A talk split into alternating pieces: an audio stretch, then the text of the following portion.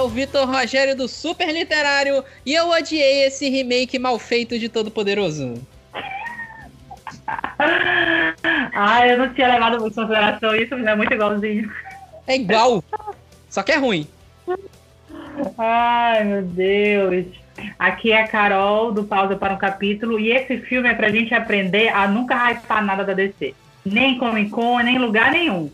Porque é sempre essa bomba. É igual a gente caiu, né? Porra! A gente tava naquela Comic Con, caiu bonito naquilo.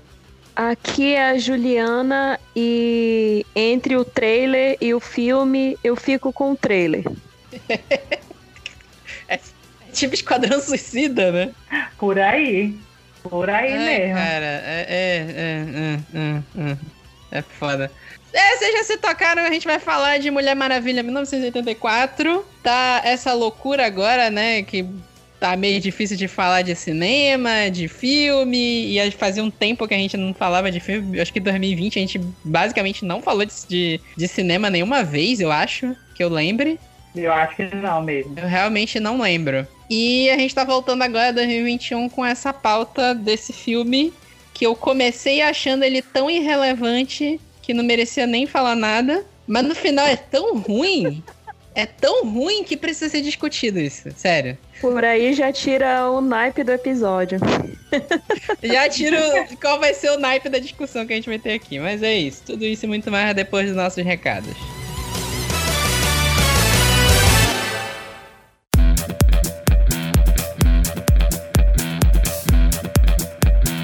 Fala pessoal, vamos para os nossos recados de hoje, sem muita coisa.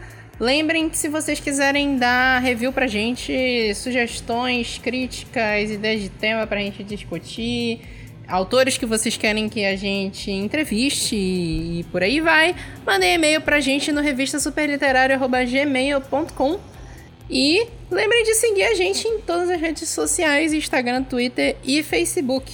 Tudo arroba superliterário. Aguardem, a gente ainda tá se organizando para 2021, que tá meio embolado esse início de ano. Mas vai voltar a ter promoção no Twitter, principalmente. Mas provavelmente a gente vai ter promoções em todas as redes em breve. Lembrando que agora em março é o nosso aniversário de 3 anos, então eu recomendaria de vocês irem seguir a gente em todas as redes, porque vem umas coisas bem legais por aí. E é isso, até a próxima. Valeu, gente!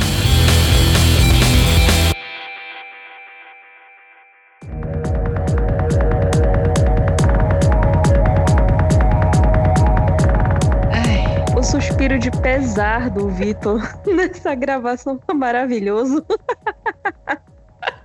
Então tá, bora lá. É, já avisando aqui que a gente não vai fazer bloco sem spoiler, porque esse filme já tá 50 anos no cinema e na locadora do Paulo Coelho. Quem viu, viu. Quem não viu, parabéns. Você economizou duas horas e meia. Nossa. E A gente vai começar. A gente começa sempre comentando o elenco, né? Dando uma comentada numa, no, da produção, esse tipo de coisa.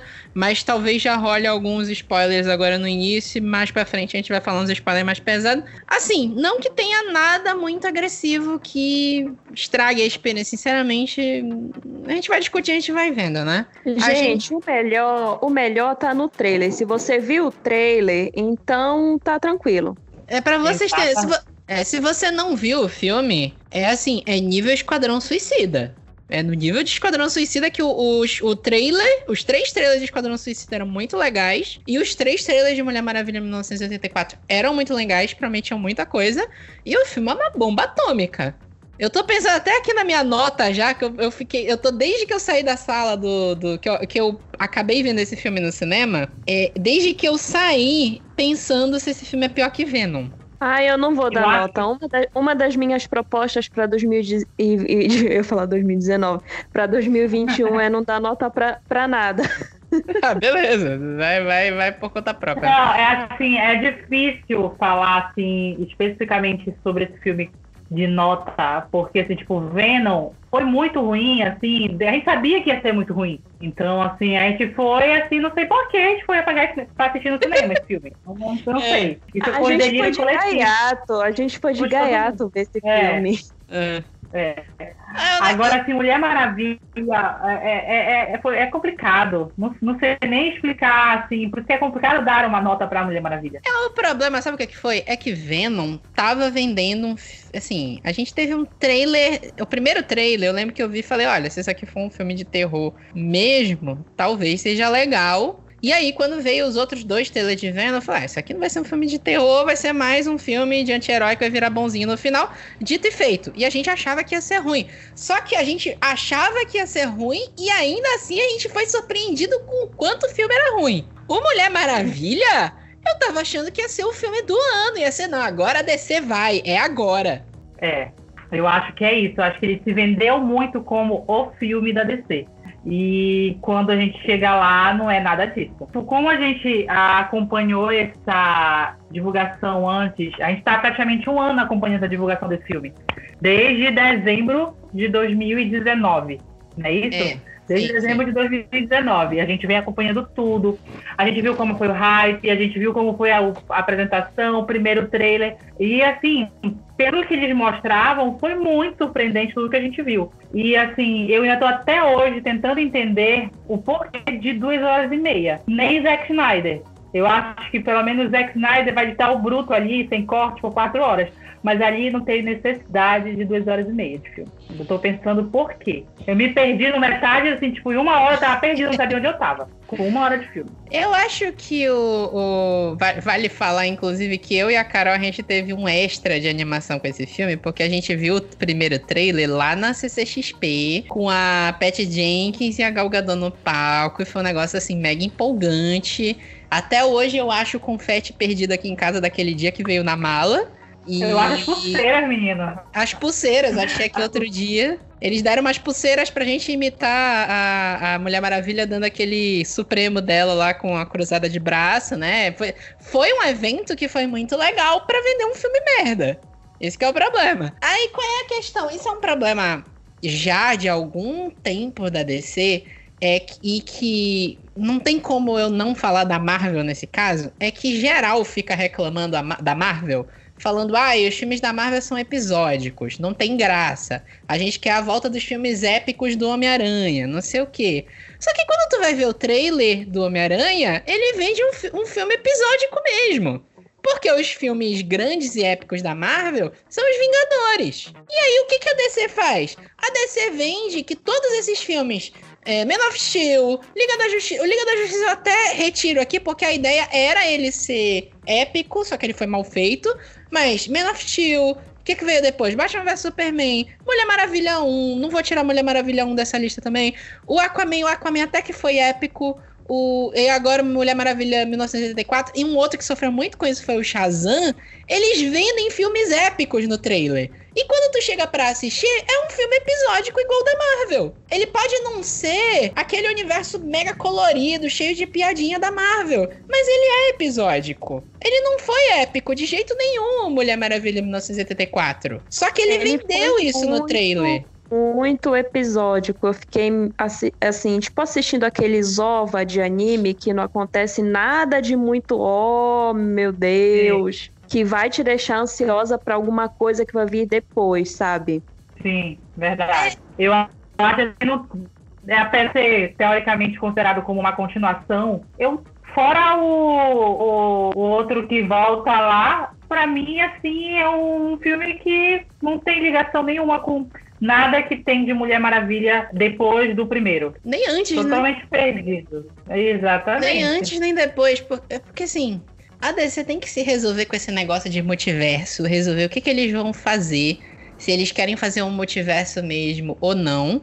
Porque assim, a primeira coisa, eu, a gente nunca chegou a gravar nada diretamente sobre Mulher Maravilha 1, que o super literário é posterior ao lançamento do filme, do primeiro filme da Mulher Maravilha. Uhum. Mas, assim, é um consenso, e eu acho que é um consenso de nós três, e se a Renata tivesse aqui ia ser mais consenso ainda, que ele é um filme que funciona até a metade e o terceiro ato é um desastre. Sim. O terceiro Sim. ato de, de Mulher Maravilha 1 é um desastre, cara. Porque eles revelam o vilão de qualquer jeito. O vilão tem um poder maluco lá, o poder dele é ficar sacudindo o braço pra cima e jogando corda. E, e a luta não tem graça nenhuma. Tanto que quando a gente até gravou sobre Aquaman, e eu tava ouvindo um dia desses de novo esse episódio, a gente falou: olha, é a primeira luta, batalha final que empolgou de verdade da DC. Porque até Aquaman tinha tido o quê? É, Superman vs Zod, que eu particularmente não gosto dessa luta, não sei vocês. Vocês gostam? Também não, não, não, também não gosto. E Jubes- esse Zod aí, eu não lembro. O final. É, a Jubes também não gosta. Final de Man of Steel, que, tão- que vão, vão explodir a Terra, aí tem a batalha do, do Superman contra o vilão. Ah, lá. Superman! Gente, É. agora a internet vai me cancelar, porque eu não assisti esse filme. Ah, não tá perdendo nada. Tá perdendo. Não tá perdendo Perde muita coisa. Tu pode assistir os 10 primeiros minutos de Man of Steel depois que o, que o Superman é mandado de Krypton, acabou o filme. É isso. E agora um monte de gente vai me xingar, mas tudo bem. Depois de, de Superman veio Ba- Batman vs Superman, que Esse eu vi. eu, eu sempre falo, eu sempre falo isso. Batman vs Superman, o filme se chama Batman vs Superman, a melhor coisa do filme é a Mulher Maravilha. Tem, assim, uma parte que é legal do filme, que são os dois lutando, tem 11 minutos de cena. E a batalha final é Mulher Maravilha, Superman e Batman contra o Apocalipse. E a morte mais ridícula possível do Superman. E não tem como se empolgar com aquela batalha. Tu se empolga com a Mulher Maravilha lutando contra o Apocalipse. E, o- Verdade. e o sim. Superman não precisava ter se metido ali. Ela ia ganhar dele. Isso é uma verdade. Não, pre- não pre- não precisava mais ninguém ter se metido ali. A Mulher Maravilha dava conta daquele bicho lá.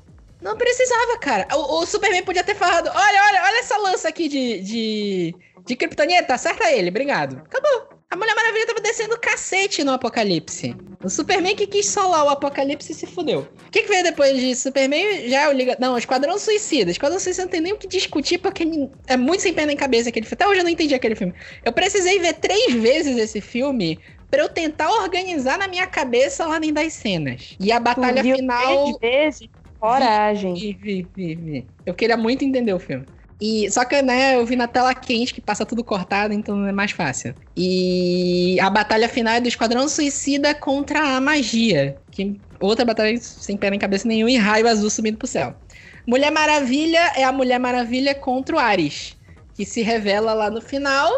E o que eu falei, a luta de saco de braço, porque ninguém faz nada. Não, as lutas da Mulher Maravilha contra o Ares nos, nos quadrinhos são épicas. É, é quebra-pau mesmo, soco na cara, espadada, é isso. Ela não dá uma espadada no Ares nesse filme. Nenhuma. Exatamente. Aí depois que veio o Aquaman, teve uma batalha decente. Só que depois disso veio Eu gostei Shazam. bastante de Aquaman. Pô, Aquaman é Eu foda. acho que as cenas, a- as cenas de luta do Aquaman funcionaram muito bem. Assim, muito bem mesmo. Não sei porque também a maioria foi dentro d'água, então, a- assim, a parte de, de coreografia delas foi muito bem feita, né? Mas, assim, acho que de todos é o que melhor funciona. Em tudo, no De, geral. de, assim. de todos esses filmes aí que, que o Vitor tá, tá recapitulando em ordem de, de lançamento, pelo que eu tô entendendo, os É. que eu mais gostei foi o primeiro Mulher Maravilha e o Aquaman. Mas eu, eu, eu, eu, eu, da minha parte, eu não sou tão exigente com, com esse negócio de, de roteiro. Eu não me incomodei tanto com a terceira parte da Mulher Maravilha. O meu lance é que eu gosto de me distrair. Eu quero estar concentrada, eu quero estar empolgada com o que eu tô vendo. E isso não aconteceu nesse Mulher Maravilha 1800 e... Perdão, mil- 1984. Eu sou, eu sou- gente, eu sou muito básico. Tipo, o pessoal fica, ah, porque Marvel, porque DC, não sei o quê. Eu sou assim, mano, tá me entretendo, tá bacana o Exatamente. negócio. Não tá me entretendo, não tá legal o negócio. É, acho que, assim, mesmo que tu não ache grandes. Nada tão terrível no final do, do Mulher Maravilha, eu acho que tu concorda que a- o ápice do primeiro filme é quando ela entra na No Man's Land, desviando as balas. E, inva- e Nossa, termina gente. a cena. Cena é maravilhosa. Essa cena é foda. Essa cena é muito legal da, da Mulher Maravilha entrando no No Man's Land, desvia as balas e termina com eles invadindo aquela cidade. Toda essa cena que termina com ela se pegando com o. Como é o nome do personagem de Chris Pine? O Steve Trevor? é, ela é legal. Só que para mim o filme acaba ali. Porque o ápice foi ali. Não teve nada assim, meu Deus, que coisa maravilhosa depois. Enfim. E no meio disso ainda teve Shazam, que é o filme que eu fiquei com a sensação de que faltou dinheiro para eles fazerem o que eles queriam. Eu, assim, acho que Shazam tinha tudo para ter, ter, sido muito bom. Eu acho que tinha tudo para ter sido muito bom. Que, apesar de tudo, eles não levaram, não deram tanta fé para Shazam. Então, é. assim, não foi muito bem investido, não foi, não, não terem muito dinheiro em jogo, então eles não, assim, é, é, faltou algo. Eu não sei, até hoje eu não sei o que falta ali em Shazam. Eu tenho pontos que eu gosto, mas tem pontos que eu fico assim, tá faltando alguma coisa aqui. Eu não sei ainda o que é. Ave de Rapina eu não consegui nem me concentrar, outro que eu não consegui me concentrar assistindo. Não consegui mesmo. Assim, eu não tava, não tava lembrando de do, do Shazam e do Aves de Rapina. Eu, eu incluo eles também na lista dos filmes que eu gostei, mas eu gostei bem mais, mais da Mulher Maravilha e do Aquaman. Eu vou te falar que a sensação que eu tenho com o Shazam é isso que eu falei. Eu acho que faltou orçamento para eles fazerem o que eles queriam. Tu vê que ali no final, aquela cena deles, todos eles se transformando na família Shazam, ela é legal. Só que não deu em nada. Eles só ficaram voando a esmo. Parece que foi ali que faltou o dinheiro para fazer uma coisa ou mais épica ou mais pontual como um final de filme mesmo. O filme estava se construindo para alguma coisa que não chegou lá, sabe? Parece que faltou. Uhum. E ao mesmo tempo, o Shazam, ele poderia ter sido muito mais engraçado. Eles Sim. não conseguiram nem fazer um, um filme de super-herói mega engraçado, talvez tipo Deadpool, só que não cheio de putaria e sangue como é Deadpool, mas dá para fazer um Shazam super engraçado. E também não conseguiram fazer cenas de ação empolgantes. As cenas de ação são meio hot. Não tenho o que dizer, mas assim, eu entendo. O, o, o orçamento do Shazam era mínimo. Pra um herói que voa, pra um herói que faz um monte de coisa, soltar raio, né? E o Aves é. de Rapina, eu, eu, é muito difícil tu julgar ele por si só, porque ele é um filme de equipe que sofre com o mesmo problema que todos os filmes de equipe, menos os Vingadores, tiveram, que é apresentar 5 mil personagens. Todas Sim. as aves de rapina, menos a Arlequina, precisam de apresentação. E a Arlequina ainda gasta 20 minutos de tempo do início do filme para explicar que ela brigou com o Coringa. Que ela tá estressada, que ela tá deprimida. E já teve outras coisas que a gente já discutiu aqui sobre um filme Girl Power que, que a mulher passa o filme inteiro chorando que terminou com o cara. Ok. E de novo, tu tem a, eu tive a clara sensação que o Birds of Prey era pra ter sido um filme mais 18. Pra ter sido um filme mega, tipo, mega, mega violento. Uhum. E eles Sim. não conseguiram. E eles fizeram aquelas alterações de cena para não ter sangue que eu achei toscas. Eu, desculpa quem gosta, eu sei que muita gente gostou do Aves de Rapina, eu achei toscaço. Não, isso é só uma lata de lixo. É, uma lata de lixo, é, é. E aí a gente chega aqui em Mulher Maravilha 1984, que foi a primeira, assim, para mim, do meu ponto de vista, a primeira campanha de marketing bem feita da Warner desde Man of Steel. Que a gente, a gente até discutiu isso aqui foi, também. Foi bem pesadão é, o marketing para esse filme, sim. Foi, foi muito pesado o marketing. Como Eu, falou, pelo né? menos, fiquei muito pressionada quando, por exemplo, revelaram é, o traje dela Quer dizer, a, a armadura lá, que aí no decorrer do filme a gente descobre que era da Astéria. Mas eu olhava a foto, ficava puta que pariu, foda. Olhava o trailer, caramba, gente, muito foda essa armadura e tudo mais. A música do trailer é muito empolgante, aquele trailer que eles revelaram na CCXP, que foi o primeiro que eles revelaram a armadura. E a armadura é muito legal. A Gal Gadot ficou muito legal nessa armadura. A Gal Gadot encaixou como, como Mulher Maravilha. Sim. Eu acho que ela, ela se encontrou, né, somente no segundo filme. Apesar dos pesares, é, assim, ela se encontrou com o humor da Mulher Maravilha nesse segundo filme. Né? Eu achei muito mais, ela muito mais confortável como Mulher Maravilha do que no primeiro. Apesar do primeiro ser infinitamente melhor do que esse, né? É. Não, assim, ela tá. Eu também tenho essa percepção de que ela encaixou legal como Mulher Maravilha. É, também gostei da. Como é o nome da atriz? Kristen, Kristen Wiig. Kristen Wiig como a Mulher Leopardo e até o personagem do Pedro Pascal, mas é que todos esses elementos eles não ficaram legais no filme. Ficou tudo muito Uhum. estranho, tudo muito assim, tá tudo ali, mas não tá funcionando legal. Tem um extra que eu acho que vale comentar, que junta a Kristen Wiig, que é a Bárbara Minerva, Mulher Leopardo, e o Pedro Pascal, que é o Maxwell Lord. Os dois são a dupla de vilões, vamos colocar assim, né? Depois a gente discute que eles não são bem vilões, né? Mas eles são a dupla de, de antagonistas do filme. O Isso. Pedro Pascal e a Kristen Wiig são puta atores. Eles são muito bons. Eles são ótimos atores. A Kristen Wiig, cara, eu acho que eu nunca vi um filme ruim com ela, com ela interpretando, assim, sabe? E ela faz tudo, ela faz comédia, ela faz drama. E, cara, eu sou muito fã dessa mulher. E a Gal Gadot, ela, ela, assim, ela encaixa bem de Mulher Maravilha, beleza. Mas ela é péssima perto dos dois.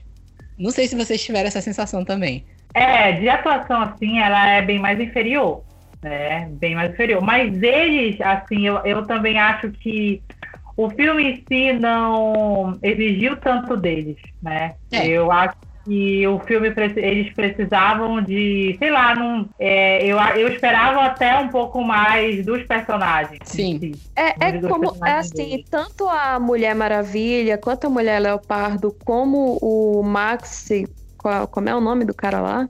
Maxwell Lord. É, eu, vou, eu vou ficar chamando de Pedro Pascal porque eu não vou lembrar esse nome, me desculpem. É. Todos os três, é assim, a, a impressão que eu tive é que eles são muito, muito, muito, muito, muito poderosos. E todo o resto de todos os outros elementos do filme, eles estavam muito aquém deles. Então, eles tinham que diminuir todo esse poderzão dos três pra não ficar um negócio muito bagunçado. Eu fiquei com essa sensação que eles destoram demais de todas as outras coisas que foram que, que, que, que serviram pra compor ali o, o filme. Sim, É, concordo. isso, é- isso é bem verdade. Aí, só complementando aqui o elenco, o Chris Pine, né? Não é spoiler, já tinha sido confirmado no trailer a volta do Steve Trevor. E eu acho que eles não deviam ter mostrado no trailer que ele voltar, porque faz zero diferença na trama, sinceramente. Sim. Aí voltou, né? Voltaram as Amazonas, aí de novo.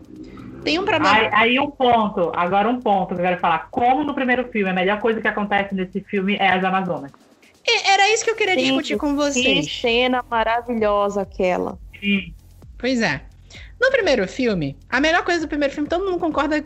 Assim, a cena do No Man's Land é muito legal, mas a cena das Amazonas é muito legal também. É, sim. E, e aí eu, eu pessoalmente acho meio zoado que no filme da Mulher Maravilha eles descartem completamente as, mulher, as, as Amazonas com 20 minutos de filme. Aí, no segundo filme, eles trazem as Amazonas de novo pra uma cena.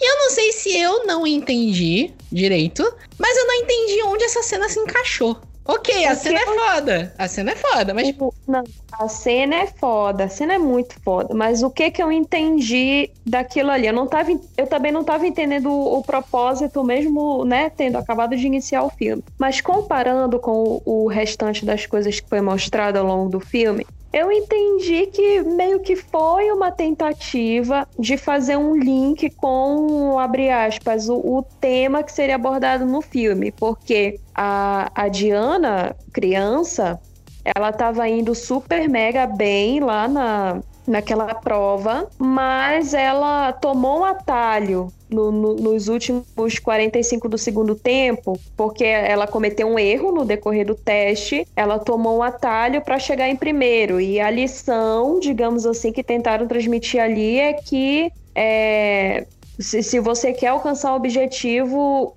você não pode ser desonesto, você não pode tomar atalhos, porque nada vem fácil assim na vida, que era justamente o que o personagem do Pedro Pascal estava fazendo depois que Uhum. ele obtém aquele poder lá. Ele estava concedendo desejos a todas as pessoas de coisas que elas certamente não precisaram mais é, batalhar, correr atrás, tentar obter aque- aquele objetivo de forma honesta. Quando a gente parar pra pensar, dá pra fazer esse link, mas quando tu tá assistindo o filme, tu nem te lembra que isso de alguma forma pode estar minimamente relacionado a lição que eles tentaram transmitir lá naquela cena das Amazonas. Ficou, tipo, parecendo um grande fanservice para introduzir um filme grandioso Aí teve lá aquela questão.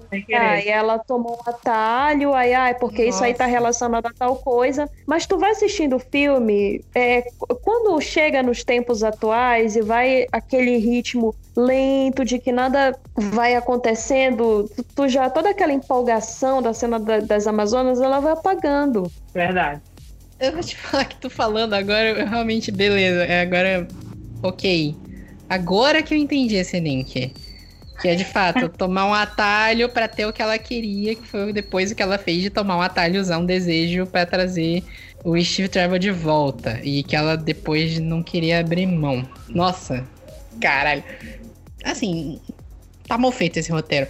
Até teve uma notícia que a Pat Jenkins comentou que ela falou assim: ah, o filme tem duas cenas de abertura. De fato, tem e que a direção tinha mandado ela tirar uma. Ou ela tira a cena de abertura que é no tempo presente, com a, com a Mulher Maravilha já adulta, ou tirava a cena das Amazonas. E ela falou: não, vou manter as duas, não sei o que, não sei o que, não sei o que. No final, ela podia ter tirado uma das duas, de fato. Né? Ok, foi legal ver as Amazonas, a cena é legal, mas na boa, não se justifica, cara. Tu só consegue achar esse link com o filme discutindo sobre ele. É, é estranho. Assim, se a gente for elencar os acontecimentos do filme, tu acha esquisito o porquê que aquilo deu duas horas e pouco? Porque não, não precisava. Eu lembro que conforme eu estava assistindo, em um determinado momento precisei pausar o filme e eu percebia que eu, a história não tinha dado tanto, mas eu olhava, tipo, caramba, uma hora e 45 já de filme, como assim? O que é que tá acontecendo? Essa estranheza foi um negócio que me incomodou muito, de, de um filme muito longo, sem, sem muitos acontecimentos, e você terminar, ficar com aquela sensação de. Mas como? Como que é possível? Parece que eu entrei num vortex que, que aumentou o tempo de, de duração desse filme, mas que na realidade ele não dura tudo isso, não até agora não tem como entender o porquê por desse, desse tanto de tempo pro, pra esse filme. Porque, assim, é como a Jubes falou, teve uma hora que tu para e tu olha assim, ainda tá nisso? Ainda não se desenrolou, não vai modificar, não vai acontecer nada daqui. E fica naquela enrolação por um bom tempo, assim, por um bom tempo mesmo. E essa enrolação do início do, do Mulher Maravilha 1984, é, eu acho que a tentativa foi de fazer algo tipo o Ultimato ou tipo Ghost in the Shell, que é o que tu estabelece uma redução aqui, tu diminui um pouco a velocidade de avanço do roteiro para tu estabelecer como estão aqueles personagens. Isso tem muito no Ghost in the Shell na animação, por exemplo. Tem cenas que são completamente em silêncio que é para te repassar o quanto aquela personagem tá se sentindo solitária. E no Vingadores Ultimatos, não sei se vocês lembram, tem muito isso também. Tu precisava estabelecer que todo mundo que sobrou tava numa depressão pesada. A galera não, ninguém tava bem. E dá para ver que a tentativa do Mulher Maravilha em 1984 era estabelecer que a Mulher Maravilha não tinha superado a morte do Steve Trevor. Tinha passado o quê? O, o Mulher Maravilha o primeiro passa até no máximo 2018, é, 2018 já. 1918, que é o final da Primeira Guerra, para 1984, tu tá falando aí de mais de 70 anos. Ela passou esses 70 anos deprimida com a morte do cara. E, e o que dá a entender é que ela se estabeleceu numa vida meio clandestina, porque ela é uma super-heroína, ela não envelhece, então ela faz um salvamento aqui e ali mas ela não é exatamente uma super-heroína. E ao mesmo tempo ela tá trabalhando lá como historiador, beleza? E tá levando a vida dela como dá. E ela tá sofrendo esses 70 e poucos anos pela morte do cara. Aí a sensação que eu tive é que é, essa lentidão do roteiro era para estabelecer isso. É, talvez não apenas isso, mas é, teve aquela outra coisa que tu falou mais cedo sobre introdução de novos personagens porque a gente é introduzido a Bárbara Minerva e, e, e, todo um processo de entender é, o, o, desconforto social que, que ela ali vivenciava devido ao jeito dela, a, a, as características dela, não apenas físicas, mas principalmente comportamentais, e o, o, o lento processo de mudança que ela vai sofrendo depois de fazer o pedido. Aliás, uma coisa que eu eu posso dizer que eu gostei, não vou dizer, ai, nossa, achei foda, mas eu curti. Foi que tanto ela quanto a Diana, elas não sabiam do poder daquele, daquele negócio quando fizeram os seus pedidos. Uhum. É, foi mais um, uma coisa assim, tipo, te, de, te, de, de te falarem, ah, sei lá, é, isso aqui é um amuleto, aí tu pega, tu pensa em alguma coisa aleatória, mas sem botar fé, que aquilo ali é de verdade. Uhum. Isso aí eu curti do que se elas, digamos assim, fizessem o, os seus pedidos conscientes de que aquilo ia acontecer, por exemplo. Foi tudo muito. É, elas não levaram a sério, cada uma teve o seu contexto de, de fazer o pedido lá para aquele, aquele artefato místico. Uhum. E a, as duas, é, aos poucos, foram vivenciando o, o, as consequências de terem feito aquele pedido, tanto o, o, a consequência boa, no caso o pedido em si, quanto as consequências ruins, as coisas que elas foram passando a abrir mão. É, só que segundo, a segunda vez que a Bárbara Minerva faz o pedido é consciente já, né? Ah, sim, com aquele lá com, com o Pedro Pascal no avião. Isso. Esse aí já foi consciente.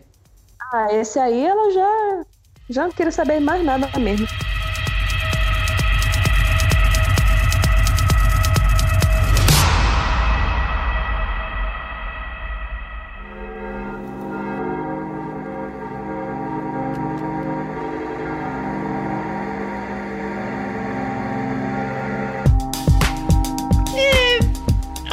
Eu, eu falei, né? Eu gosto pra caramba da Kristen Wiig. Só que, para mim, eu acho que construíram um ótimo personagem, personagem na primeira hora de filme e jogaram no lixo completamente depois. Porque. Mas, mas foi assim, aquela impressão que eu te falei. Porque a, a, se a gente parar pra pensar, a mulher leopardo, ela é muito poderosa. Ela é Sim. muito poderosa. O filme, ele descreve aquela armadura da Diana como um, um, quer dizer que era da Astéria e foi reencontrada pela Diana e tudo mais. Sim. Como um negócio super mega power resistente que foi construído com ouro, é, enfim, um negócio lá muito importante de Temicira e que resistiu ao impacto de milhares de. De, de humanos, né? De, de humanos, de, do pessoal lá que estava atacando a Astéria, e em menos de. É, é, em questão de poucos segundos, a mulher leopardo destrói aquela armadura. As asas, pelo menos. E daí tu tem um pouco da dimensão do poder dela e que acabou não, digamos assim, não chegando a lugar nenhum depois. Na verdade, assim, se tu pensar bem, a própria armadura não deu em lugar nenhum. Porque, tipo assim, vamos lá, é, raciocina aqui comigo. Pra que que serviu essa armadura? Primeiro que a armadura é um deus ex-máquina do cacete. É, é, tem uma hora lá que ela encontra com o Chris Pine, ele vai no apartamento dela e ele olha, o que, que é isso aqui de ouro? É uma armadura que eu achei. Estas Amazonas criaram. As Amazonas juntaram todas as armas delas para dar para uma única Amazona, que é lendária e não sei o que. Ela veio pro mundo, enfrentou os homens, venceu e largou a armadura por aí. Aí eu achei. Aí ok. Simples assim. Simples assim, né? Pois é. Aí você estabelece na trama que a Mulher Maravilha fez um pedido, como tu falou, sem saber, por um amuleto, que é um amuleto que tem a ver com o deus da enganação, depois a gente acaba descobrindo, que ela consegue trazer o Steve Trevor de volta, que era a coisa que ela mais desejava. Só que ao longo do filme tu descobre que todo mundo que faz um pedido pra essa porra desse amuleto acaba perdendo a coisa mais importante para si, que para Mulher Maravilha eram os poderes dela. Então ela começa a ficar mortal. Ela começa a ficar mais fraca e ela começa a ser ferida, que era uma coisa que nunca tinha acontecido antes. Por que não usar armadura essa hora? Porque, tipo assim, olha, eu estou vulnerável. Bora usar armadura lendária, caralho! É, exatamente, é... ela poderia usar armadura, mas como o que eu entendi do filme, o, a grande cena mega porradeira seria a luta entre ela e a mulher leopardo, É como se assim, naquele momento vai se revelar a, o visual da mulher leopardo. Porque apesar da gente já ter ali uma préviazinha da, da força da Bárbara Minerva, é, na, quando ela vai resgatar o personagem do Pedro Pascal, ainda assim ela não tá na, na sua digivolução de mulher leopardo. E eu acho que eles colocaram a questão da, da armadura da Mulher Maravilha para aumentar ainda mais o impacto da, daquela cena ali. E, e o, a, no fim das contas acabou reforçando para mim que as duas elas estavam no seu modo ultra poderosas, ultra, ultra, ultra poderosas. Tipo, uma luta delas poderia causar muito mais dano no, no, naquele ambiente lá que elas estavam. Hum. E não foi isso que aconteceu. Porque Acabou. A luta foi, foi, muito caída, na verdade, né? Pois é, mas foi muito caída pro potencial que as duas têm, gente. Eu não me conformo com isso. Porque a Mulher Maravilha, todo, todo mundo já sabe o quanto ela é poderosa. E ainda mais que ela tinha aprendido um pouco antes dessa sequência aí. Ela já tinha aprendido a voar ela tava usando a armadura e a mulher leopardo, ela destruiu a porra da armadura. Caramba, esperava. Eu fiquei decepcionada com o desenrolar da, dessa cena. É, isso, isso, é um problema antigo da DC já, de não saber medir a ameaça do filme. Que é tipo assim, estabelecia que eu tenho a armadura mais poderosa do mundo. Que era a armadura que a Mulher Maravilha tava. Plus, a Mulher Maravilha tava ali com todos os poderes dela. Então, se a mulher leopardo conseguiu bater de frente com ela de igual para igual e ainda destruir toda a armadura, é muito zoado ela ser derrotada com um choquinho. Um fio é... elétrico. É, ela foi, na verdade, neutralizada, né? Porque a, a Diana não, não iria matá-la ali. Não, mas ela venceu a luta. Que... Não, ela venceu a luta. E, e, isso é uma outra coisa que eu queria puxar já para fazer um link com o desfecho do personagem do, do Pedro Pascal, que a mulher leopardo ela estava disposta a ir até as últimas consequências e foda-se.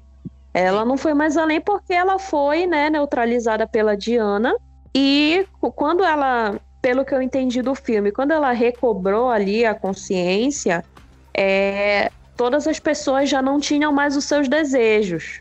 Até porque não, o, o, não, o Pedro. Pascal ele já, ele já não estava no seu. Já não estava lá no Super Power. Ele também já tinha saído de, saído de campo. Agora, em todo o decorrer do filme, de tudo que foi mostrado do Max. Ai, fala aí o nome dele, Vitor, por favor. Max é o Lorde. É, do, do Max Lorde aí. Eu tinha a impressão de que ele era um personagem que ele iria até as últimas consequências e foda-se, mesmo ele amando o filho dele. Eu, eu, eu não esperava aquele final. Fiquei emocionada com o reencontro dele com o filho dele? Fiquei. Meus olhos ficaram marejados, porque é uma cena de amor bonitinha. Mas para mim, isso não foi condizente com o que foi mostrado dele desde o começo. É, comigo não rolou, não. Comigo não funciona, não. Na verdade, a gente pode parar e dar uma discutida aqui dos dois, tanto da Bárbara Minerva como o Maxwell Lord, como construção de vilão. Por quê?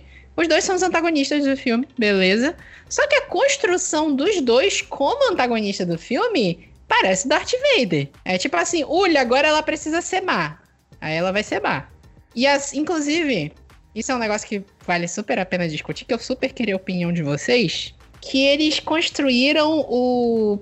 A Bárbara Minerva está virando uma pessoa má. Como eles fizeram isso? Primeiro, ela é apresentada como uma personagem desajeitada, ela é nerd, ninguém percebe ela. Uhum. Ela faz o pedido pra Pedra lá, que eu esqueci, Pedra dos Desejos, esqueci o nome. E aí, eu não lembro exatamente qual foi o pedido que ela fez, né? Mas era algo que ela queria ser muito poderosa. E aí ela meio que acaba ficando tão poderosa quanto a Mulher Maravilha, só que ela vai perdendo a personalidade dela. Aquela personalidade de ser uma amiga, de ser espontânea, e por aí vai. Tem uma cena no início do filme que tem um cara que tenta atacar a Bárbara Minerva na rua e a Mulher Maravilha salva ela. E aí, depois, quando a Bárbara Minerva já tá com os poderes, esse cara aparece de novo pra atacar ela. E aí ela desce o cacete nele. E aí vem um cara que ela encontrava todo dia, dava esmola pra ele, vê ela espancando o cara e estabelece assim: olha, ela tá ficando má. Mas porque, tipo assim, do meu ponto de vista, o cara tava ameaçando de estuprar ela. Eu acho que ela tinha mais é que esfregar a cara dele no asfalto mesmo. Ou não? Eu Vocês acho. Vocês não acham Eu isso? Eu também É acho, verdade. mas a figura da, desse do, do, do carinha lá, um morador de rua com quem ela que ela costumava entregar esmola, entregar comida, alguma coisa assim, é, incluíram ele ali justamente para ele dar é, é, para ela. Eu entendi que é naquele momento em que ela percebe o quanto o comportamento dela tá diferente do que ela costumava ser. Porque o cara, o, o senhor morador de rua, ele pareceu ter assim um certo medo dela um pouco, ele ficou meio assustado com aquilo que ele estava vendo. E eu entendi que foi naquele momento que é para meio que dar uma reforçada, justamente isso que o Vitor falou. Olha, agora ela é má. Mas que eu gostei dela descendo o cacete no, no, no assediador, estuprador, eu amei. Não vou negar. Eu não sei se a Carol concorda com isso, mas eu acho que isso seria uma cena mais de empoderamento dela descer a porrada no cara que tava atacando ela. É, é uma forma de mostrar como ela pode se defender disso tudo, né? Eu acho que seria meio, seria meio não teria lógica se ela não se defendesse com a força que ela tinha e com os poderes que ela tinha naquele momento. Até porque ela não é a Diana. É, a exatamente. Diana culachar o cara daquele jeito. Tipo, é claro, te- teve a cena lá que ela defendeu a, a Bárbara quando ela ainda não, não tinha poderes nem nada. Mas a Diana não faria isso. No, máximo, ela, ela ia dar ali, ela ia neutralizar o sujeito e chamar a polícia, chamar alguma coisa, entregar pra polícia, que é o que ela fazia. A Bárbara não. A Bárbara, se deixassem, se, se aquele senhor não tivesse aparecido, é capaz até dela ter matado o, o cara, o, o, o assediador outro lá. Mas é aquela coisa também. A Mulher Maravilha, ela é uma guerreira. Ela treinou séculos. Ela sabe medir a força dela. A personagem que tá ali, ela tá acabando de descobrir que ela tá com um monte de superpoder. Eu acho que assim, eles podiam ter tirado 5 horas do Steve Trevor desse filme, que não serviu pra porra nenhuma. E faz uma cena um pouco maior da, da Mulher Leopardo, da, da Bárbara Minerva. Sei lá, o cara ataca ela e na, na fúria dela de revidar, ela acaba machucando alguém inocente. E aí ela fala, nossa, foi longe demais. Eu aceitaria mais do que como foi. Olha, agora que tu falou, eu acho que isso ia ser interessante também.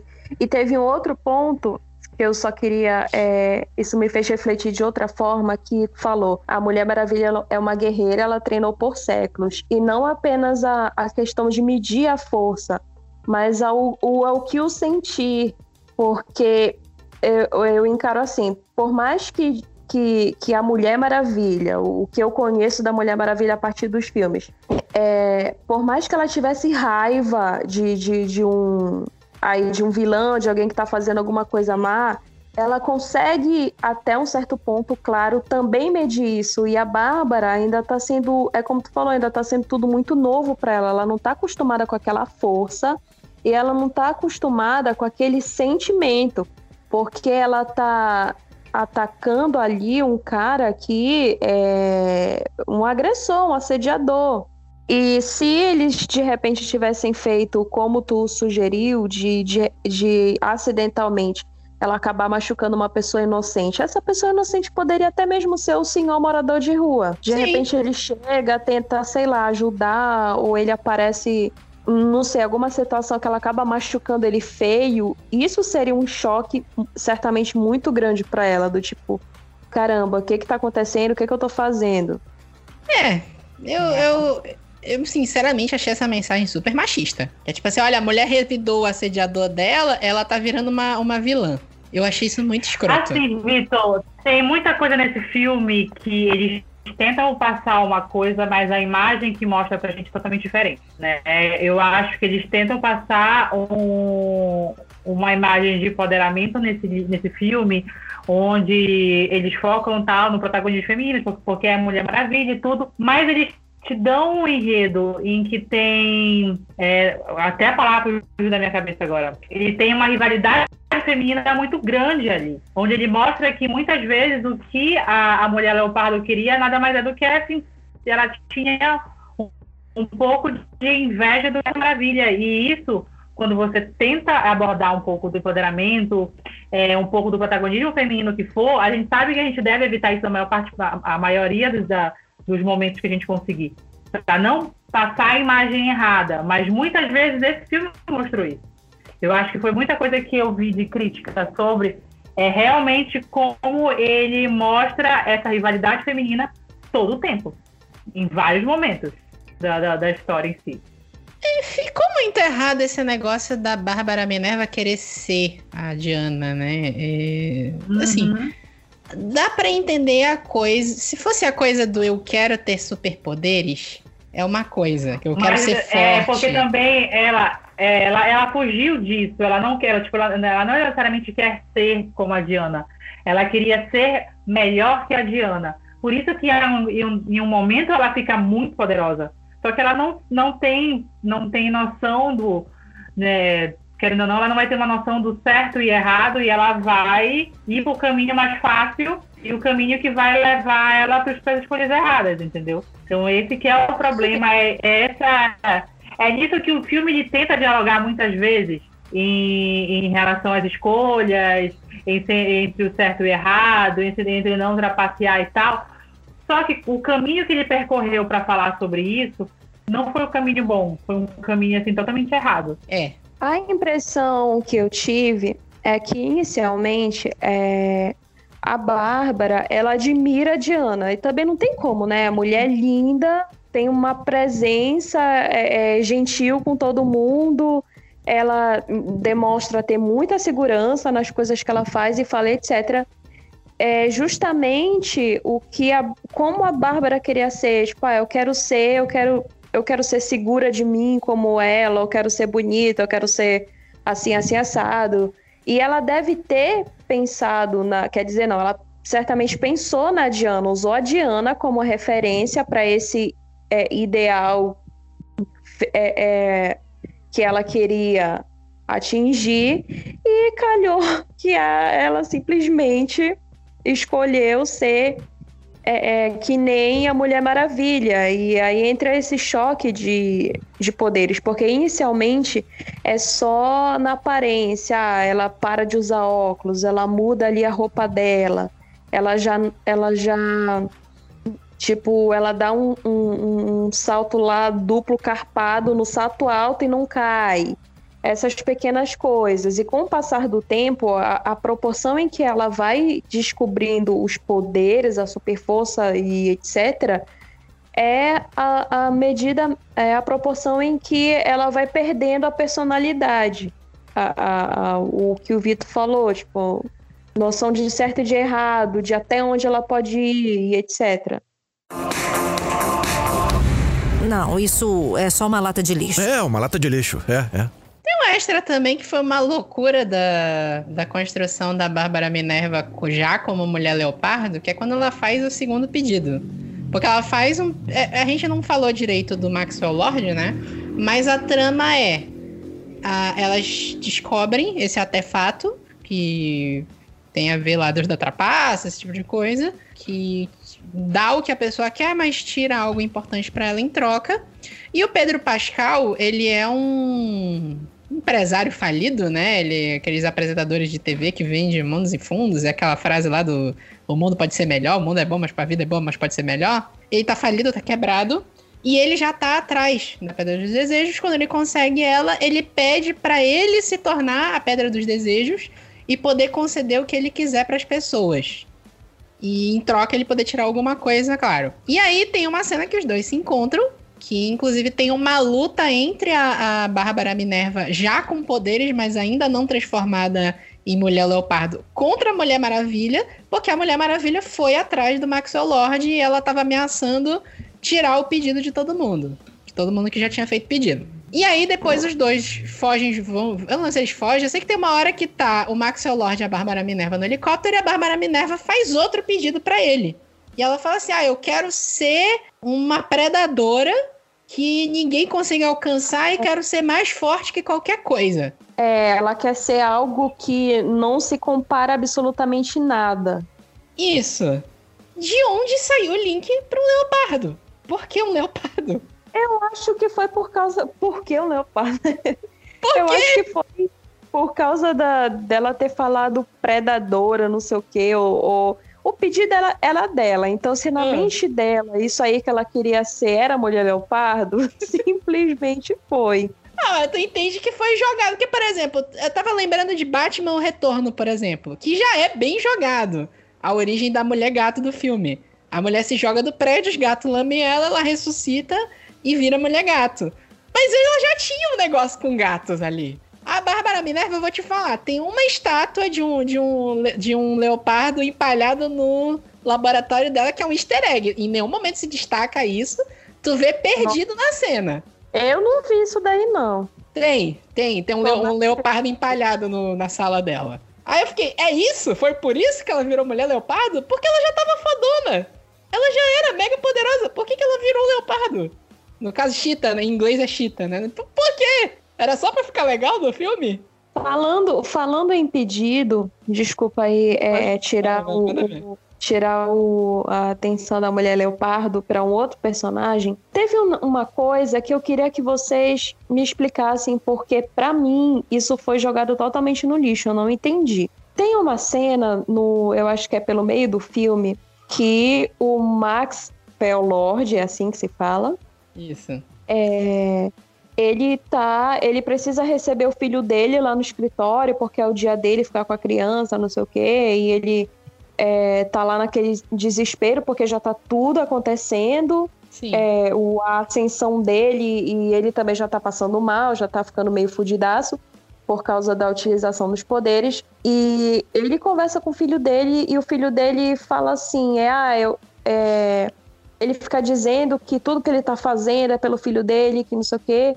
E o filho dele fala alguma coisa do tipo, ah, eu quero. Eu quero, a, eu quero a, a sua grandeza. Fala na inocência, sabe? Eu quero a sua Uhum. grandeza. Quando ele fala isso, ele toca o Max. Sim. E daí, eu, nesse momento, eu pensei, puta que pariu, o poder vai passar pra criança, vai dar muita merda. E no fim das contas, não, não, não, não acontece nada, assim, o- whatever. Ah, a construção daquela cena é que o Maxwell Lord manipulou o filho dele pro filho dele desejar aquilo. Desejar que ele fosse grande. Não que ele passasse os poderes pro, pro menino. Ah, tá. Desejar assim que no caso que ele, no caso a criança, que a criança não tenha, não passe por todos os perrengues que o Max Lord passou. Independente de Não, não é É isso. O que ele desejou é: eu quero que você, meu pai, seja grande. Eu quero a sua felicidade. Ah, não, não, tá. não eu quero que a sua Ah, felicidade seja minha. Eu quero que você seja feliz. Eu, quero tinha- que você seja eu grande. tinha- Muito obrigada pela explicação, porque eu tinha entendido o contrário. Eu tinha entendido que o menino queria, é, é, ah, eu quero o seu poder pra mim, sabe? Mas na inocência, alguma coisa, obviamente, né? A criança, coitada, não, não tinha a mínima ideia do que estava acontecendo. Não, até que se tu Ah, presta atenção. Eu tô até me sentindo mais leve agora que eu entendi isso daí, porque eu fiquei muito confusa nessa parte. Acontece. Até que se você prestar atenção nessa cena, tem uma hora que o menino fala: Ah, eu quero ficar mais tempo com você. E ele puxa a mão do menino de perto dele rápido pro, pra não ser um- um- o desejo dele. Ele Sim. falou: Não, não deseje algo que você já tem. E aí ele manipula o menino pro menino pedir o que ele queria que fosse pedido. E tá Assim. aí, isso reforça aquilo que eu falei é, mais cedo. Eu tinha entendido que o Max Lord era um personagem que ele iria até as últimas consequências, até as últimas consequências. Teria, teria feito muito mais sentido se ele tivesse, é, sei lá, na, naquele momento que ele tá recebendo o, o, a, o, abre aspas, pagamento de todo mundo que fez pedido, ele, não sei, acontecesse alguma merda, que ele fosse sobrecarregado por aquele tanto de energia, que ele ficasse louco, que ele morresse, qualquer coisa assim, do que em- nos 45 do segundo tempo ele ouvir a voz do filho dele e de repente foda-se o, poder de todo mundo, o que me importa é o meu filho. É, não que, ele, eu repito, não que ele não amasse a criança, mas eu entendi do personagem dele que é, ele valorizava muito mais todo aquele poder do que o amor do filho dele. Foi isso que eu tinha entendido. Então aquele final dele não fez sentido para mim, apesar de ter sido uma cena fofa, confesso. Na verdade, bora falar desse final do filme, depois a gente volta a falar do resto.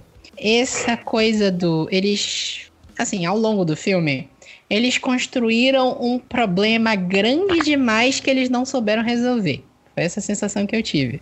Que é tipo assim: o Maxwell Lord, no final do filme, ele. Primeira coisa, né? Isso que vale comentar, né? Ele chega com o presidente dos Estados Unidos.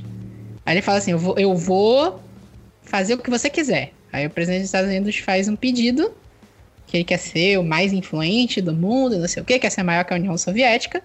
E aí, em troca, o, o Maxwell Lord fala: Ah, então eu quero ser tão grande quanto você. E aí ele olha para trás, olha, o que, que é isso aqui? Um negócio de comunicação para eu falar com o mundo inteiro, que é justamente o que eu precisava pro final do filme. Hum. É aquele negócio, é conveniência, né? Mas assim, é, ainda, puxando, ainda puxando um pouquinho como a Juba estava falando, eu achei assim, tudo muito ah, é fácil no final. Entendeu? Jogado, jogado. Foi. Tudo jogado. Então, tudo muito jogado, tudo muito na mão. É, tipo, ele desistiu tudo muito fácil. Ele foi convencido, mas muito fácil sobre. Então isso ficou meio. Foi meio estranho. Na verdade, é, é, tem, é, tem isso, né? Ele pega a tecnologia lá americana que tiraram do cu para ele ligar em todas as TVs do mundo. O que já não faz tanto sentido, porque naquela época não tinha tanta TV assim, a TV não chegava em todo mundo, como hoje em dia não chega. No Brasil a é. gente não tem alcance de TV da maior população do mundo, mas beleza. E aí as pessoas começam a fazer os pedidos. O primeiro erro tá aí. Eles podiam mandar a mensagem que fosse. Ia ter uma galera que ia se arrepender dos pedidos, mas ia ter uma galera que jamais ia pedir de volta. É muita Com fé certeza. na humanidade acreditar nisso. Com certeza. É verdade. Aí, a solução que eles arranjaram, eu achei boa. De tipo assim, ele começa a falar um monte de coisa, e aí ele tá com o laço da verdade no pé. Ele podia. Ai, ele, sabe, sabe qual era? Legal. Ele, isso me surpreendeu. Foi legal. Foi legal. Sabe qual era a solução para essa cena? Era ele falar assim, ele falar a verdade sobre, olha, eu estou tirando tudo de vocês em troca de, de, atender os desejos de vocês, eu vou tirar a felicidade, vou tirar. Faz um discurso assim de vilão. Era hora de ter um discurso de vilão. Aí ele faz, faz esse discurso, né? Faz mais caricato possível. Aí tu me, me convence que as pessoas desistiram do pedido. E não aquela papagaiada ah. de, ah, eu quero voltar pro meu filho. Não. Do que só, do que só o discurso da Mulher Maravilha, porque o que, é. que me deu que as pessoas desistiram por causa do discurso da Mulher Maravilha, que eu fiquei com uma sensação que foi muito assim, repetição do estilo do discurso dela do filme 1.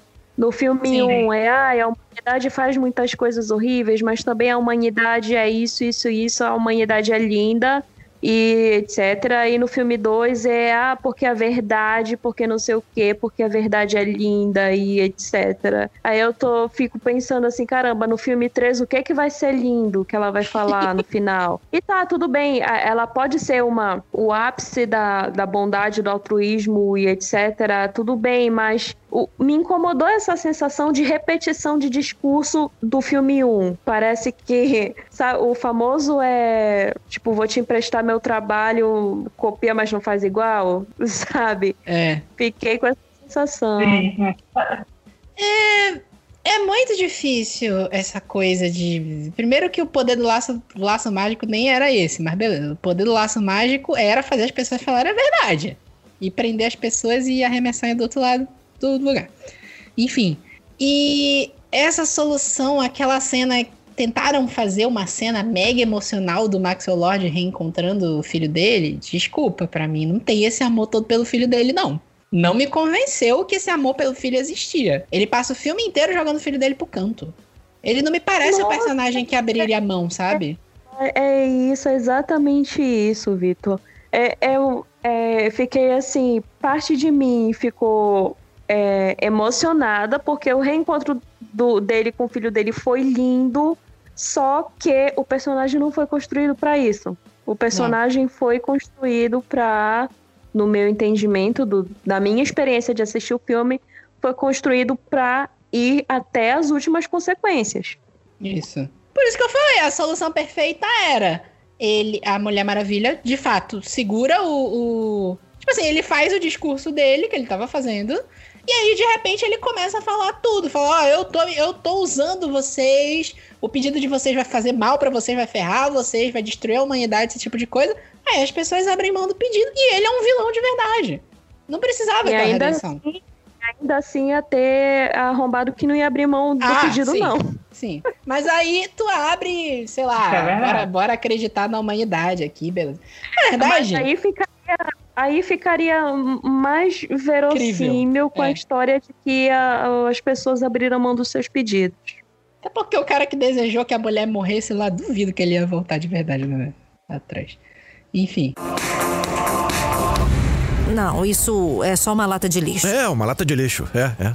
É, eu queria comentar mais duas coisas aqui. Esse filme sofreu muita crítica, de novo, sobre a tentativa de empoderamento feminino virar uma coisa meio machista, como a gente discutiu de a Bárbara Minerva e a Diana são amigas, e mas passa o filme todo estabelecendo meio que uma rivalidade feminina das duas, uma querendo ser a outra, e eu pessoalmente achei machista, acho que vocês concordam também. A coisa da, da Bárbara Minerva revidar o assediador dela Sim. e Ulha tá virando uma vilã. E tem um negócio também que acusaram muito é, do, do filme colocar um estereótipo pros povos árabes, né? Porque a cena que o Maxwell Lord vai encontrar aquele. Não sei, acho que é um califa, né? Um, um líder muçulmano, até onde se estabelece no filme. E o cara é o estereótipo total de alguém muçulmano, estereótipo escroto. E o cara é mega ganancioso. O pedido do cara é que ele quer voltar a ter todas as terras ali, quer tudo pra ele, o petróleo pra ele, quer tudo, esse tipo de coisa. E. Eu, eu cheguei a ver pela internet muitas críticas relacionadas a esse último ponto aí que tu falou, da, de, de estereótipos e to- toda essa questão aí que envolvia o Oriente. E tem uma extra também, que é por que o filme se passa em 84? Não tem motivo para o filme se passar em 84. Não tem. Primeiro que não tem nenhuma identidade visual muito grande, assim, de ó, meu Deus, 84, anos 80. A trilha sonora é uma merda. O score do filme não tem uma música dos anos 80. E, tipo assim, a única justificativa que eu pensei é de linkar com crise de petróleo que teve ali por aquelas épocas. Nem sei se foi 84 mesmo, mas que tem a questão do petróleo, que o Maxwell Lord usa o pedido do, do cara lá, esqueci o nome do, do- O estereótipo que, que eu falei, o Emir, eu lembrei, Emir. Ele usa o Emir pra pegar as, as fontes de petróleo dele pra ficar rico, poderoso. E eu só consegui pensar nisso. Eu realmente não. Vocês, não sei se vocês conseguiram perceber alguma coisa que eu não vi aí, não sei. Eu acho que é mais que tá na moda o, o, o, o Dos anos 80. Tá, 80 e- é, tá um pouquinho mais na moda, tem esse apelo maior, então eu acho que eles aproveitaram esse hype. Fora que a ligação de toda essa parte, como tu falou também. Mas eu tenho, ficou mais assim, pra mim, ficou mais a sensação de que tá na moda falar sobre do que outra coisa. O que, que? É, eu, não me, eu não me incomodo exatamente de, de é, ah, da história ter se passado em 1984, mas eu acho que o ano não fiquei com a impressão de que ele é relevante o suficiente para configurar o título do filme, porque o Wonder Woman 1984, 84, assim, não- acho que não precisava estar no título. Eu partilho da opinião da Carol de que tá, tá muito assim alta é você querer aproveitar o, o- a época dos anos 80, a estética e tudo mais, apesar de que, como o Vitor falou, não senti um, um- um aproveitamento muito grande assim da estética. No máximo, é algumas coisas de figurino ou aquela cena no shopping, aquela parte de shopping é muito, assim, pelo menos pelo que a gente já conhece através de filmes da época, é muito filme americano anos 80, aquela construção, aquele cenário de shopping, mas fora isso, whatever o ano do acontecimento daquelas paradas.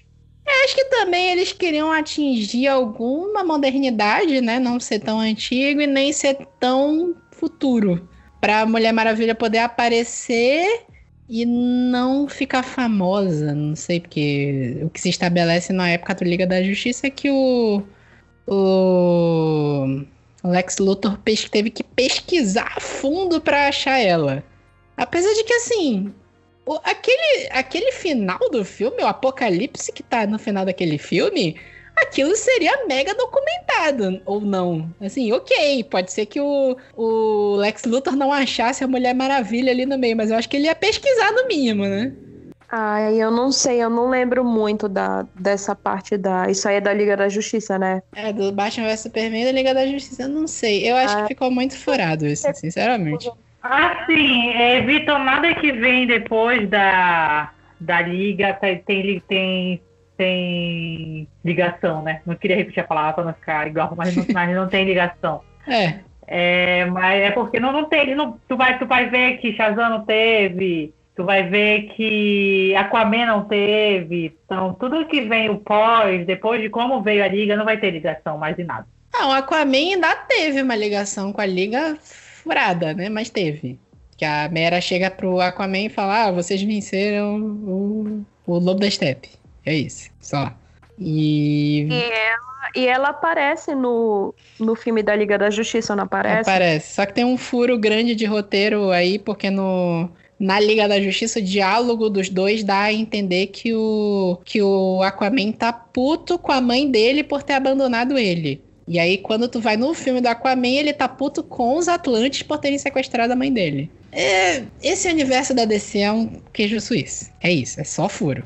Olha, aí... eu prefiro, eu prefiro encarar os filmes como, assim, filmes eu digo de, de do, dos heróis assim diferentes. Solo, né? ah, como sim. coisas episódicas, mas os filmes de um mesmo super-herói, é, eu sinto falta de uma uma conexão, alguma coisa assim que tá tudo bem que esse aí, esse Mulher Maravilha aí teve a questão do do Steve Trevor e tal, entendi essa parte, mas não senti que ele me deu uma algo para esperar, para do que que eu vou esperar a partir daqui para frente, sabe?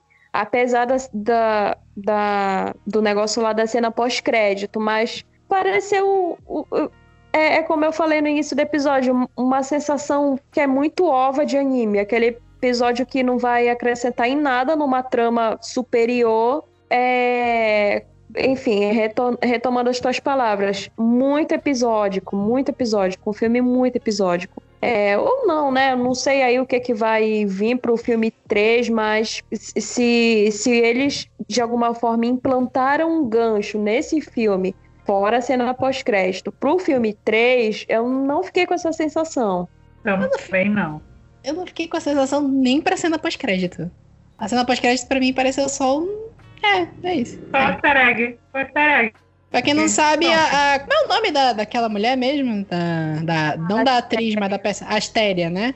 Eles fizeram uma homenagem pra atriz que fazia a, a Mulher Maravilha na série. Eu, me escapou agora. Como era o nome dela, vocês lembram? Linda Carter.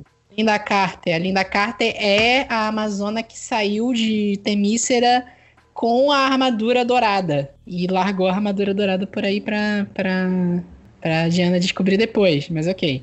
Aí ela aparece, cai um poste em cima dela, ela segura o poste e mostra que ela é tão poderosa quanto a Diana. Ou, ou não, né? mas ela é poderosa. Pra mim ficou ok, explicaram quem é a mulher. É isso. Não sei. O, o grande problema é isso que a gente falou lá no início. Eles venderam um filme épico. E o filme é episódico. Só que, diferente da Marvel, esse filme não linkou nem com o que veio antes e não linkou com o que vem depois. E não deixou esperança para nada no futuro. Exatamente. A gente não sabe o que vai acontecer e, tipo, se acabasse aqui no segundo, ela e acabou, não, não precisava de continuação nenhuma. Porque não tem ligação. Acho que não tem ligação com nada isso. Não tem, não tem, não tem, não tem, não tem mesmo. Na verdade, eu tô pensando aqui que a gente não discutiu o Steve Trevor, né? Pra te ver como ele foi totalmente irrelevante na história. Ele é muito irrelevante na história, cara. Não leva a lugar nenhum ele aparecer. Eu achei assim, olha, nada contra, eu sou a favor do, do amor no coração, da Mulher Maravilha e tudo mais. Só que eu achei tão ridícula a, a, a cena em si da volta, porque não é ele que volta, né? É uma outra pessoa, because of reasons. E aí, quando. pra quem não viu o filme, É. quando a Diana. Pra quem não viu o filme, coragem de estar ouvindo esse episódio até esse momento. Eu acho que a gente acabou com qualquer esperança da pessoa de assistir. Mas É. voltando. A Diana reconhece aquele homem, um ator aí qualquer que aparece e fala ah, coisas que só o Steve Trevor saberia. Quando ela reconhece ele como Steve Trevor, ele, é- é, a- ele passa a ser o Chris Pine, simplesmente. É.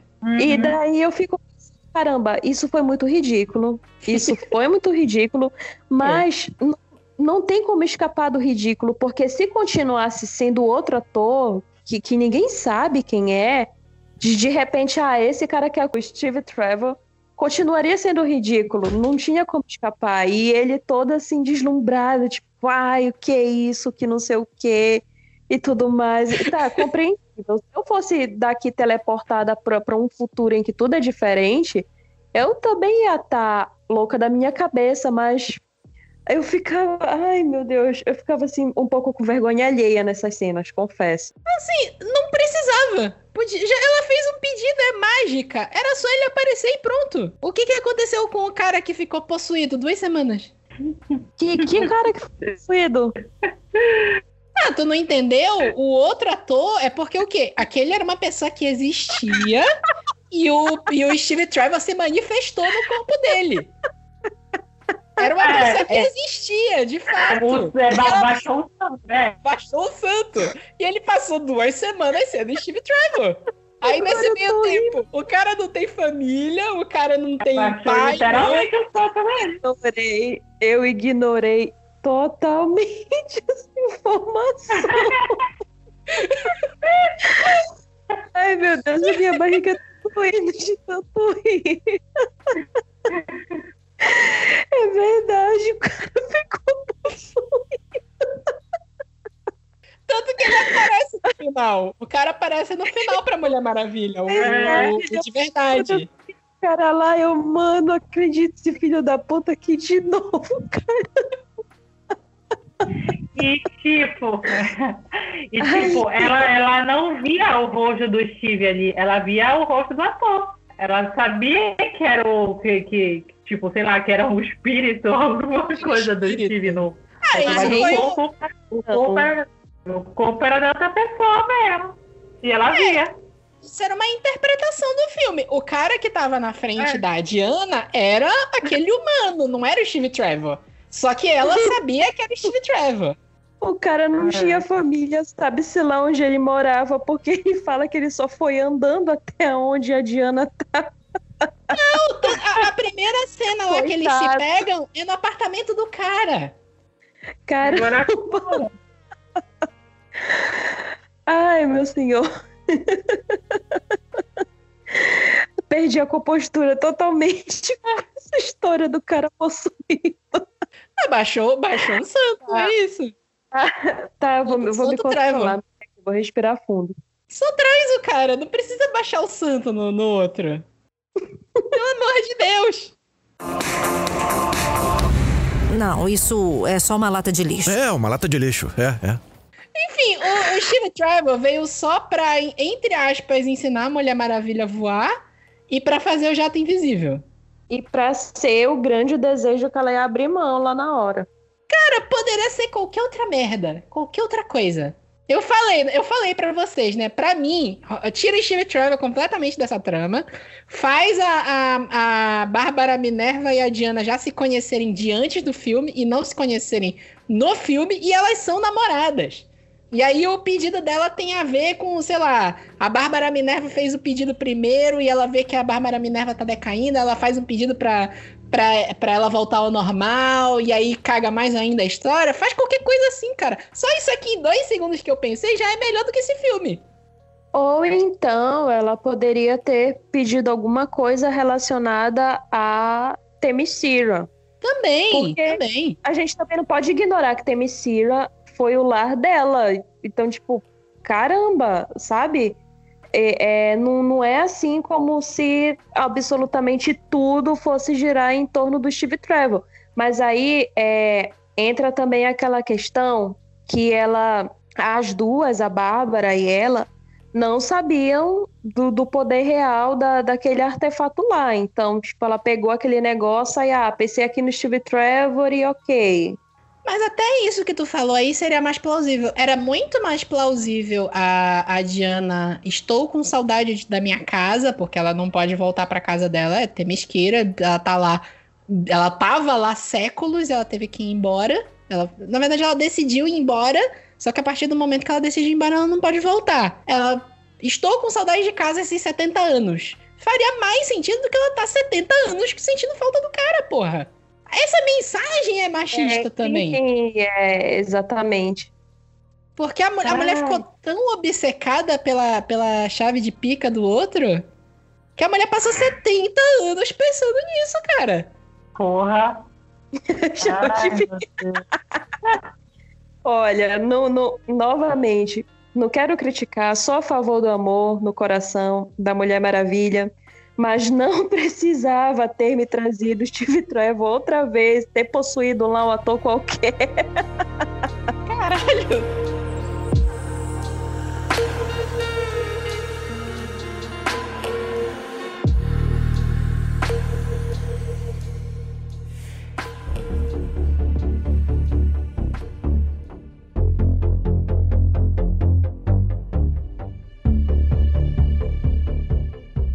Tá, então bora para nossas considerações finais agora sobre Mulher Maravilha 1984. Começa aí, Carol. Tu, tu sabe a nossa escala de nota, se quiser dar nota, se não quiser, não dá também. Mas final das ah, contas. Eu, eu vou, é aquele negócio, eu vou entrar junto com o Jubes nessa aí, não vou, não vou avaliar. Eu acho que esse filme foi um surto coletivo de 2020, sabe? não vou. É um pouco de tudo que a gente passou esse ano, esse filme, eu não vou dar nada. Ai, vai lá, Jubes, considerações finais. Olha, é. tá, gente, não, deixa eu respirar fundo aqui. É, repetindo o que eu falei na minha entrada, entre o filme e o trailer, eu fico com o trailer. É, uma coisa que eu sempre te falo, Vitor, é da gente não criar expectativas para esses filmes da DC. Não tô aqui dizendo que eu vou. Aliás, não apenas da DC, mas em quase praticamente tudo na vida, né?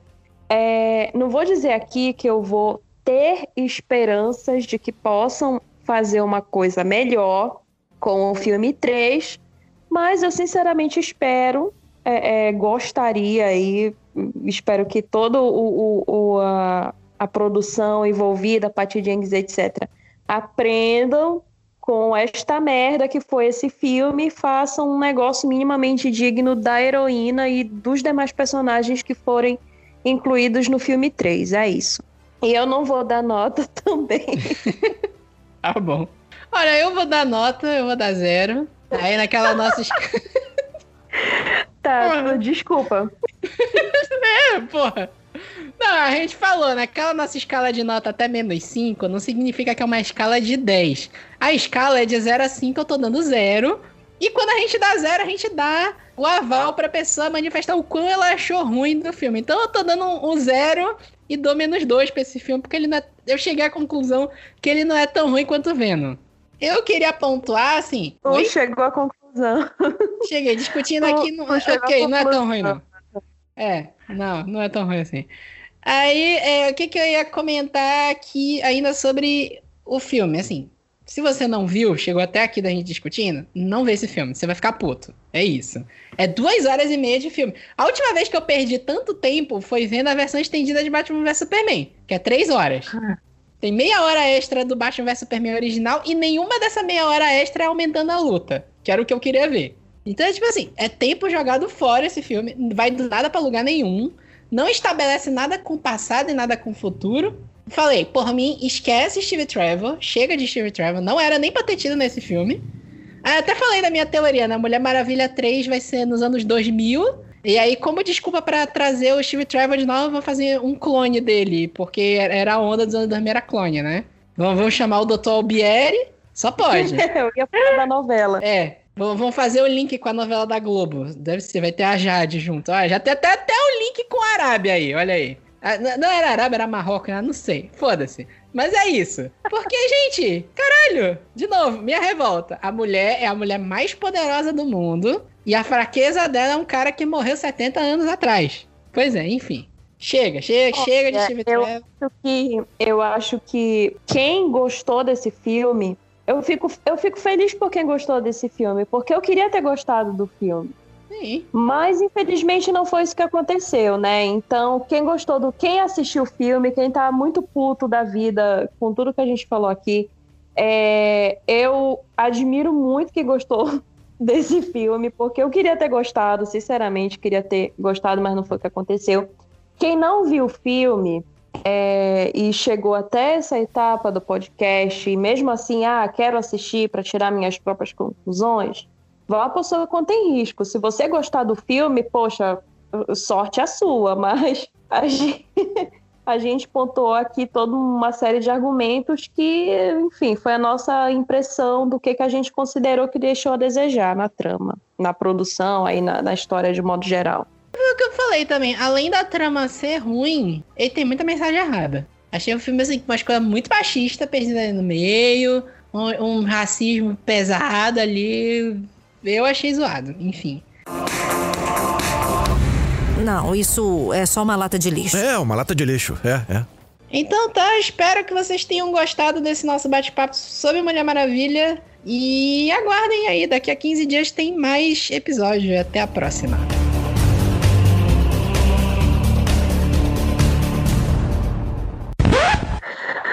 Ai, desculpa, eu ainda tô rindo da história do possuído. Acontece, viu? Tá, bora fazer favor, só. Vitor, não- sério, falou o que, que aconteceu com o cara que ficou duas semanas possuído. Eu fiquei com um grande ponto de interrogação aqui, porque o que teve no filme? O que que tá acontecendo? Eu imaginei uma pessoa possuída, sei lá, por um deus antigo.